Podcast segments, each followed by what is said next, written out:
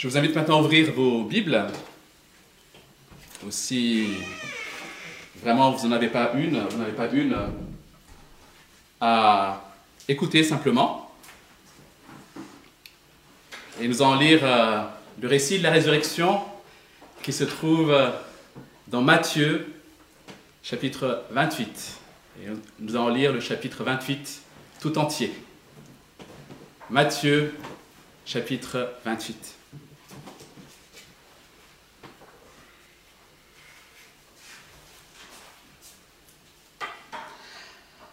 Après le sabbat, à l'aube du dimanche, Marie de Magdala et l'autre Marie allèrent voir le tombeau. Soudain, il eut un grand tremblement de terre, car un ange du Seigneur descendit du ciel, vint rouler la pierre et s'assit dessus. Il avait l'aspect de l'éclair, et son vêtement était blanc comme la neige. Les gardes tremblèrent de peur et devinrent comme morts. Mais l'ange prit la parole et dit aux femmes, Quant à vous, n'ayez pas peur, car je sais que vous cherchez Jésus, celui qui a été crucifié.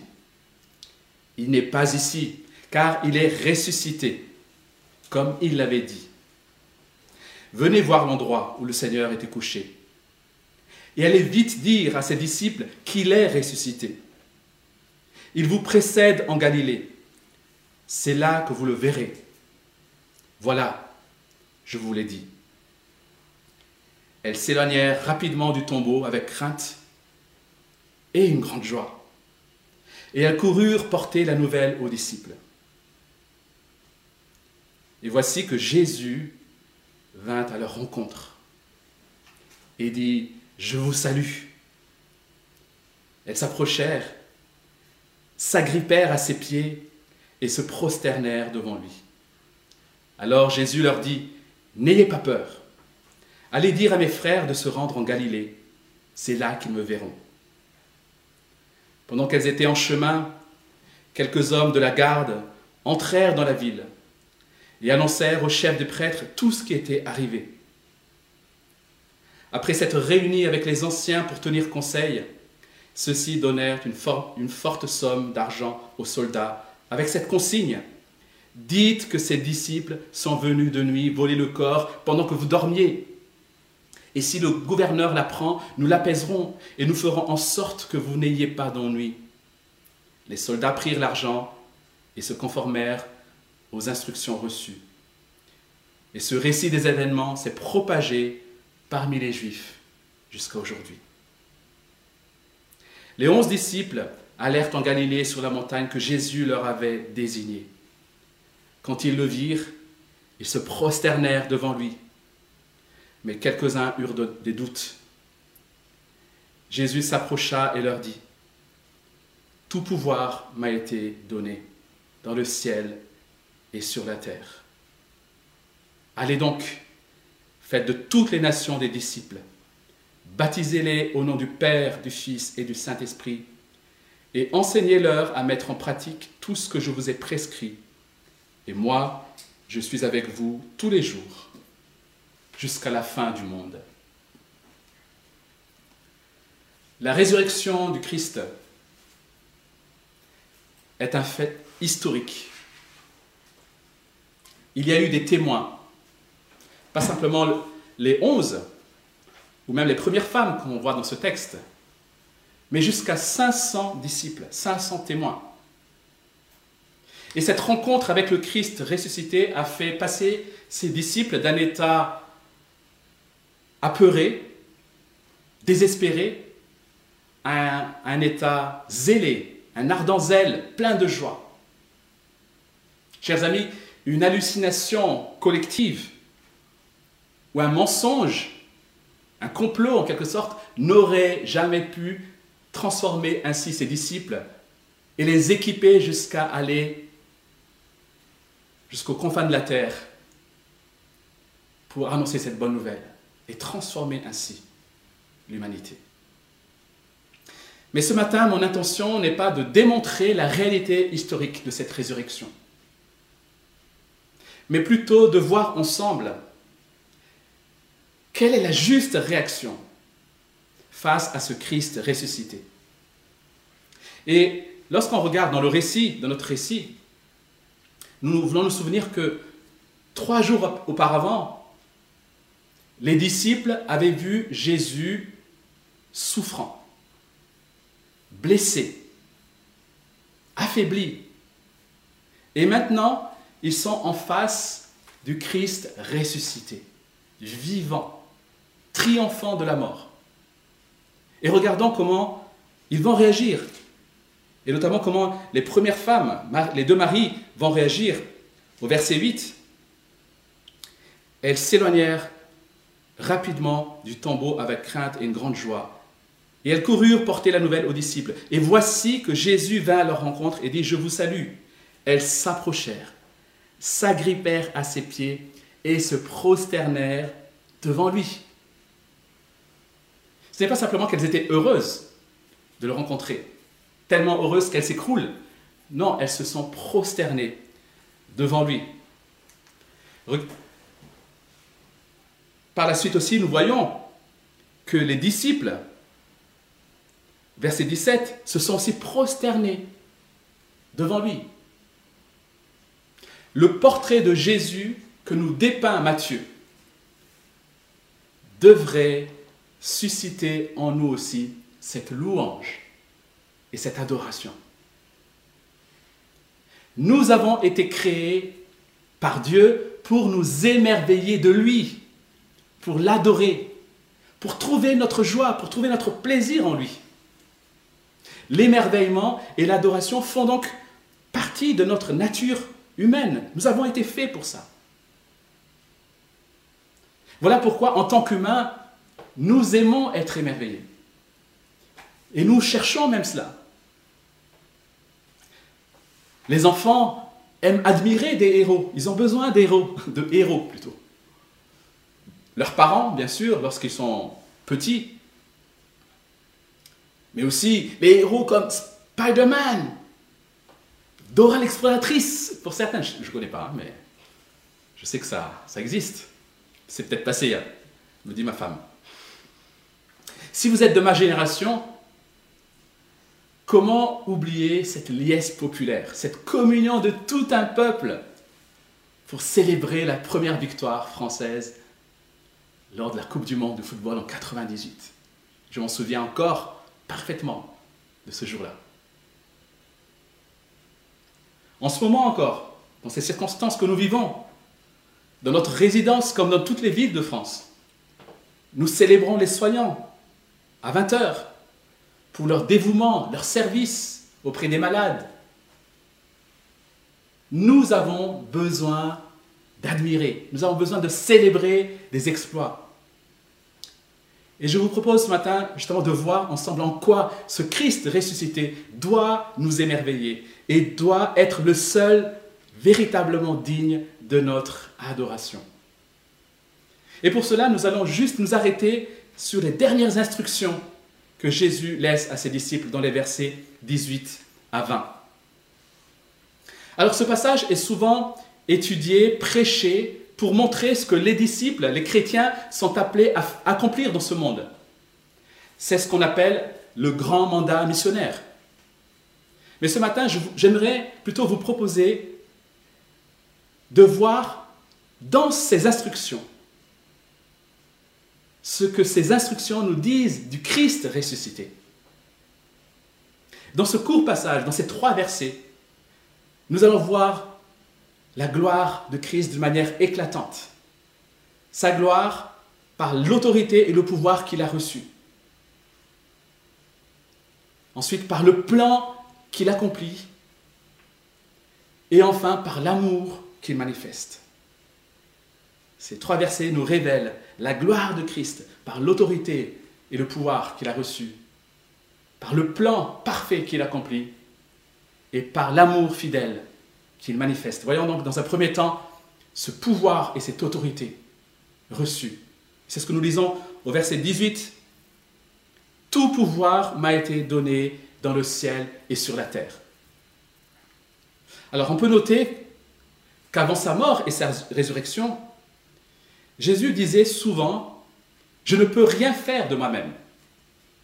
Mais maintenant, après la résurrection, il affirme, tout pouvoir m'a été donné sur la terre comme au ciel. Bien sûr, ça ne veut pas dire qu'il est, il ne fait pas en concertation, en accord parfait avec son Père.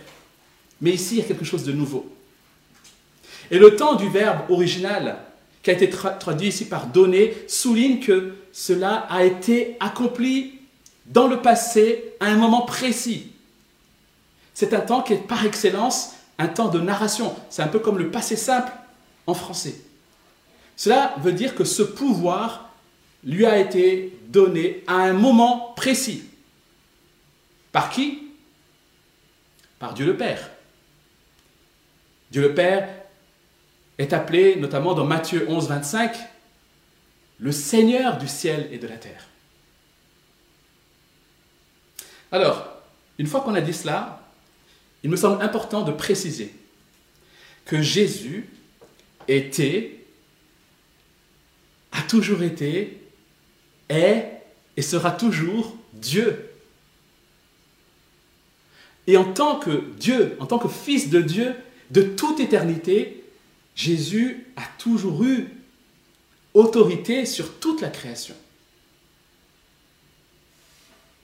Mais le Fils de Dieu n'a pas revêtu l'humanité de toute éternité. Le Fils de Dieu est devenu homme il y a un peu plus de 2000 ans. C'est ce que nous célébrons à Noël. Mais avant l'incarnation, Dieu le Fils existait déjà. Mais c'est Jésus, homme, Fils de Dieu fait homme, n'existait pas encore. Avant l'incarnation, Dieu le Fils existait avec toute autorité. Mais Dieu fait homme, l'homme Dieu, Jésus-Christ, n'était pas encore mort pour les pécheurs. La condamnation qui pesait sur son peuple n'était pas encore levée. Vous comprenez? C'est donc le Fils de Dieu fait homme, Jésus-Christ, homme Dieu, crucifié, ressuscité, victorieux sur le péché et sur Satan, c'est celui-là qui a été élevé à la droite de Dieu et installé comme le Seigneur de l'univers. Il me semblait que c'était important de préciser cela. Et cette autorité, ce pouvoir, cette capacité en quelque sorte, n'ont aucune limite sur la terre comme au ciel. Christ règne, que ce soit dans le monde visible, matériel, mais aussi dans le monde invisible, spirituel, sur les éléments, sur la loi physique, les étoiles, les galaxies, sur le vent, la pluie, les tempêtes, mais aussi les puissances, autorités, sur les politiciens, sur la finance, sur l'industrie. Il n'y a rien sur la terre comme au ciel sur lesquels Jésus n'aurait pas de pouvoir. Aucune des circonstances de notre vie n'échappe à son autorité. Même pas la maladie l'isolement ou autre souffrance. Et chers amis, c'est une réalité. Et ce n'est pas parce que ce pouvoir ou cette autorité n'est pas visible ou n'est pas acceptée par tous qu'elle en est moins vraie.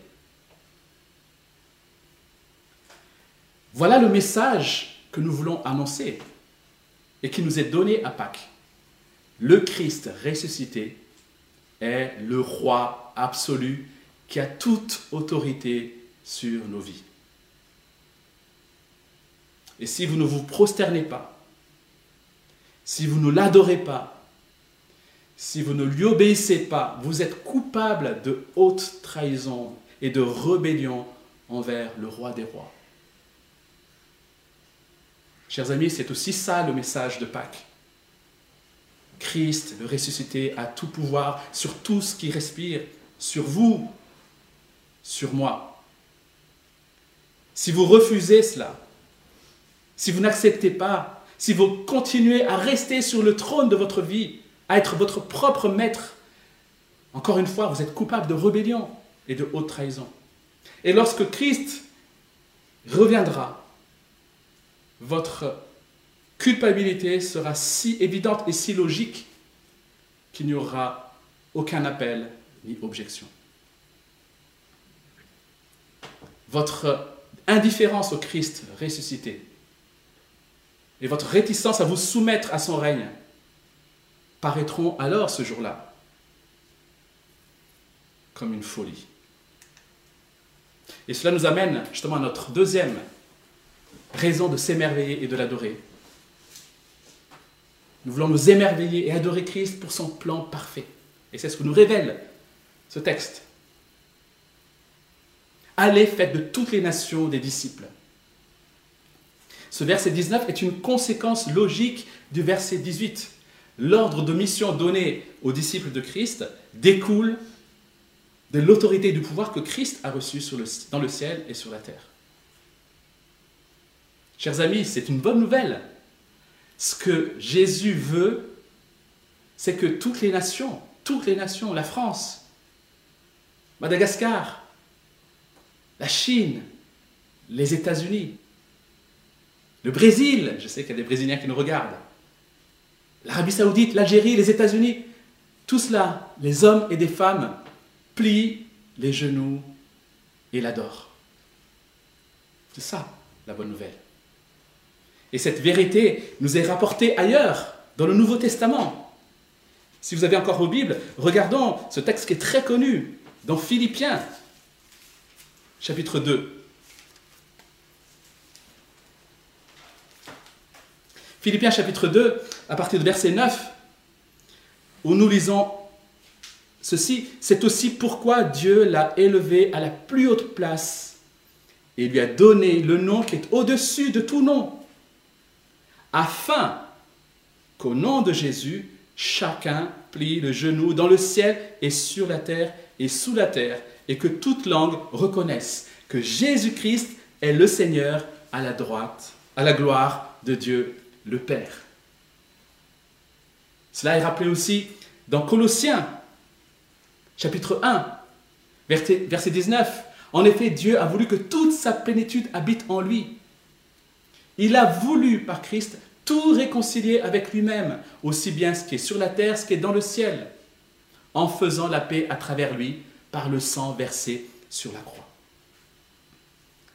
Voilà ce que Jésus-Christ a accompli sur la croix, par sa mort, par son sang versé, nous dit ce texte. Pas uniquement le pardon des péchés, mais la réconciliation de toutes choses. Le pouvoir reçu par Christ est une bonne nouvelle, parce que c'est ce qui lui permet d'accomplir ce plan parfait. C'est un pouvoir qui lui permet de donner une vie nouvelle, d'accorder la vie éternelle. Ce pouvoir, cette autorité que Christ a reçue, est la réponse à sa prière que nous trouvons, que nous lisons dans Jean 17, juste avant son arrestation, où il dit ceci à son Père. Révèle la gloire de ton Fils, afin que ton Fils révèle ta gloire. Écoutez bien ceci, verset 2 tu lui as donné pouvoir sur tout être humain, afin qu'il accorde la vie éternelle à tous ceux que tu lui as donnés. Tu lui as donné tout pouvoir afin qu'il accorde la vie éternelle. Nous soumettre à cette autorité est la meilleure chose pour nous, puisqu'elle nous permet de retrouver notre raison d'être, savoir adorer Dieu, être en communion avec lui nous étions chacun de nous séparés de Dieu. Et nous méritions sa colère.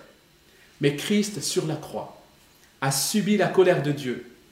Et le jugement qui devait tomber sur nous est tombé sur lui. Et c'est parce que la justice de Dieu a été satisfaite, satisfaite par la mort de Christ. C'est grâce à cela que tous ceux qui ont mis leur foi en Christ sont pardonnés et réconciliés avec leur Créateur. C'est une bonne nouvelle. La croix et la résurrection nous démontrent que Dieu reprend la, main sur tout, sur le, cours de l'histoire. La malédiction que le péché a provoquée est ôtée. Mais l'œuvre de Christ ne se limite pas à la réconciliation de l'humanité avec lui. Pas simplement de l'humanité, mais de toutes choses. Il a voulu tout réconcilier avec lui. La Bible en effet nous révèle que le péché a détruit l'harmonie parfaite entre les créatures, entre les hommes,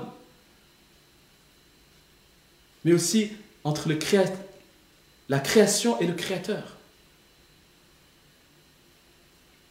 En Christ, l'univers tout entier sera rétabli dans une juste relation avec son Créateur. Et c'est le dénouement de l'histoire. Cette œuvre de réconciliation s'achèvera à son retour. Mais il a déjà commencé sur la croix. Et nous, les chrétiens, nous formons ces premiers fruits, ces prémices de la réconciliation. Lors de la Deuxième Guerre mondiale, en France, il y a eu des résistants de la première heure qui se sont opposés aux Allemands dès que ces derniers ont mis le pied sur le territoire français. Mais il y a aussi des résistants de la dernière heure qui, lorsqu'ils ont compris que les Allemands allaient être certainement battus, se sont rangés du côté des Alliés. Ils ont échappé ainsi au sort terrible qui a été réservé à tous ceux qui avaient collaboré avec les Allemands. Donc ils ont bien fait, même s'ils l'ont fait tardivement. Chers amis, il est encore temps pour chacun de nous de nous ranger du côté du ressuscité, du côté du vainqueur, du victorieux, en nous soumettant aujourd'hui à lui en mettant notre confiance en lui comme notre Seigneur et Sauveur.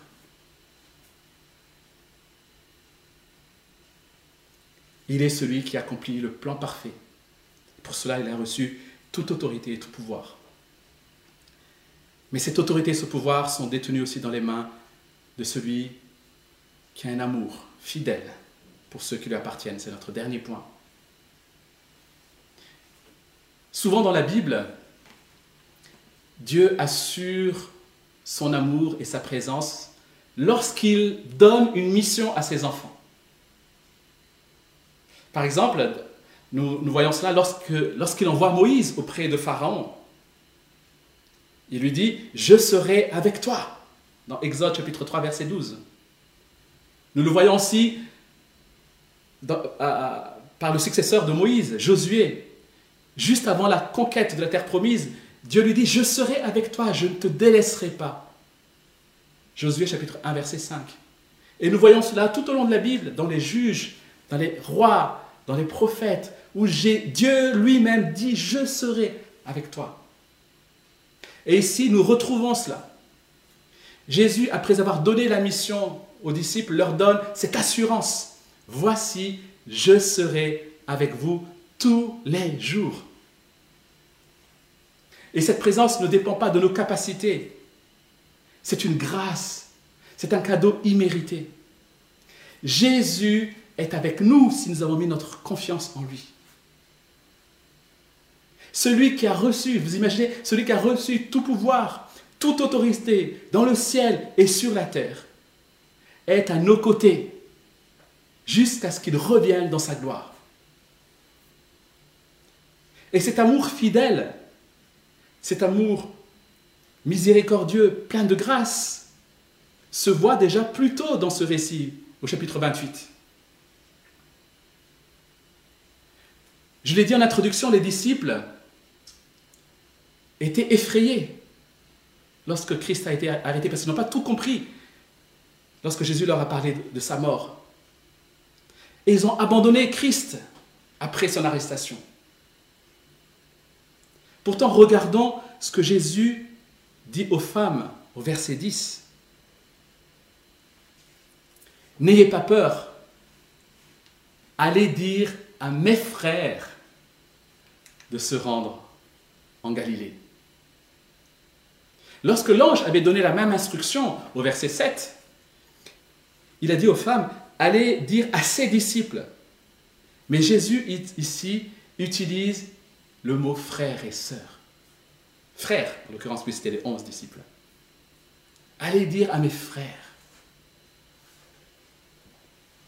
Imaginez le soulagement que cela a dû être pour ces disciples honteux, honteux, coupables d'avoir lâché ainsi leur maître, d'apprendre non seulement que Jésus-Christ est ressuscité, mais que Jésus-Christ les a appelés frères. La réconciliation, le pardon est acquis. La relation est rétablie. Un Christ qui pardonne et qui rassure alors que nous sommes infidèles. Il reste fidèle. Voilà aussi le message du Christ ressuscité. Pour conclure, n'a-t-on pas envie d'admirer et de suivre une telle personne? Avec un pouvoir infini, avec un plan parfait et avec un amour fidèle pour les siens.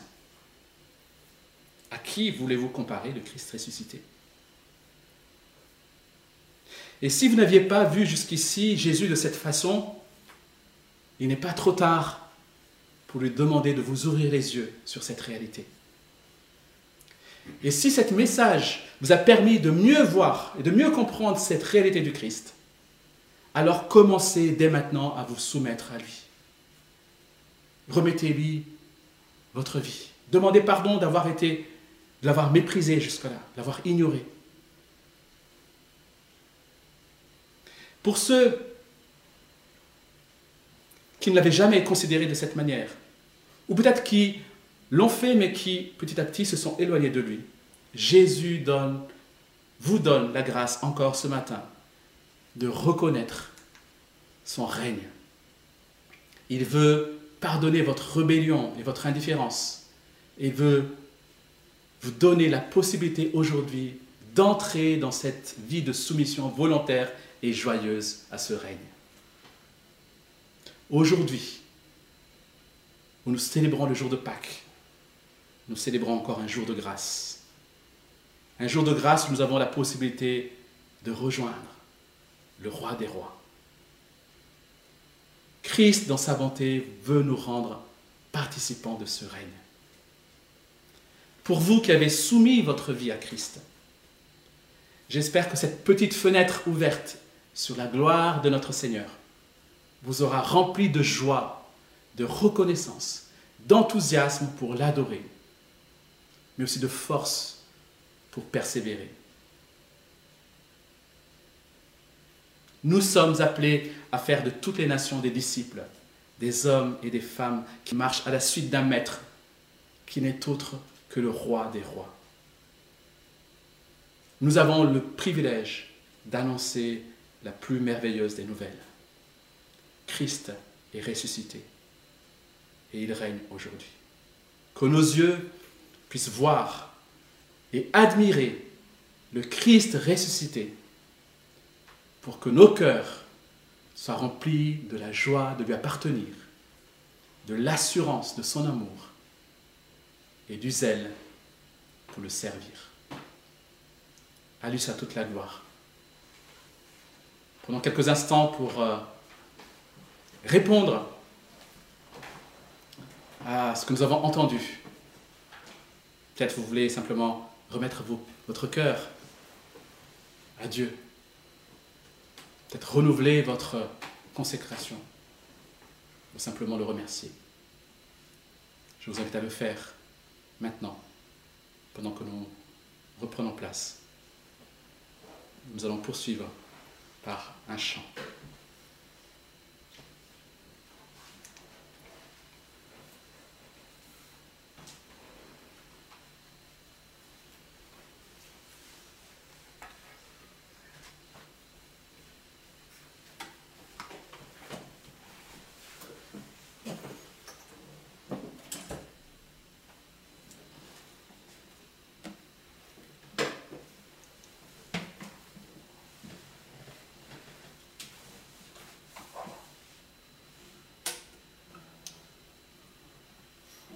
Je vous invite à entonner ce chant qui nous dit que nous avons devant le trône de Dieu un défenseur, Jésus-Christ, qui est assis à sa droite et qui intercède pour nous.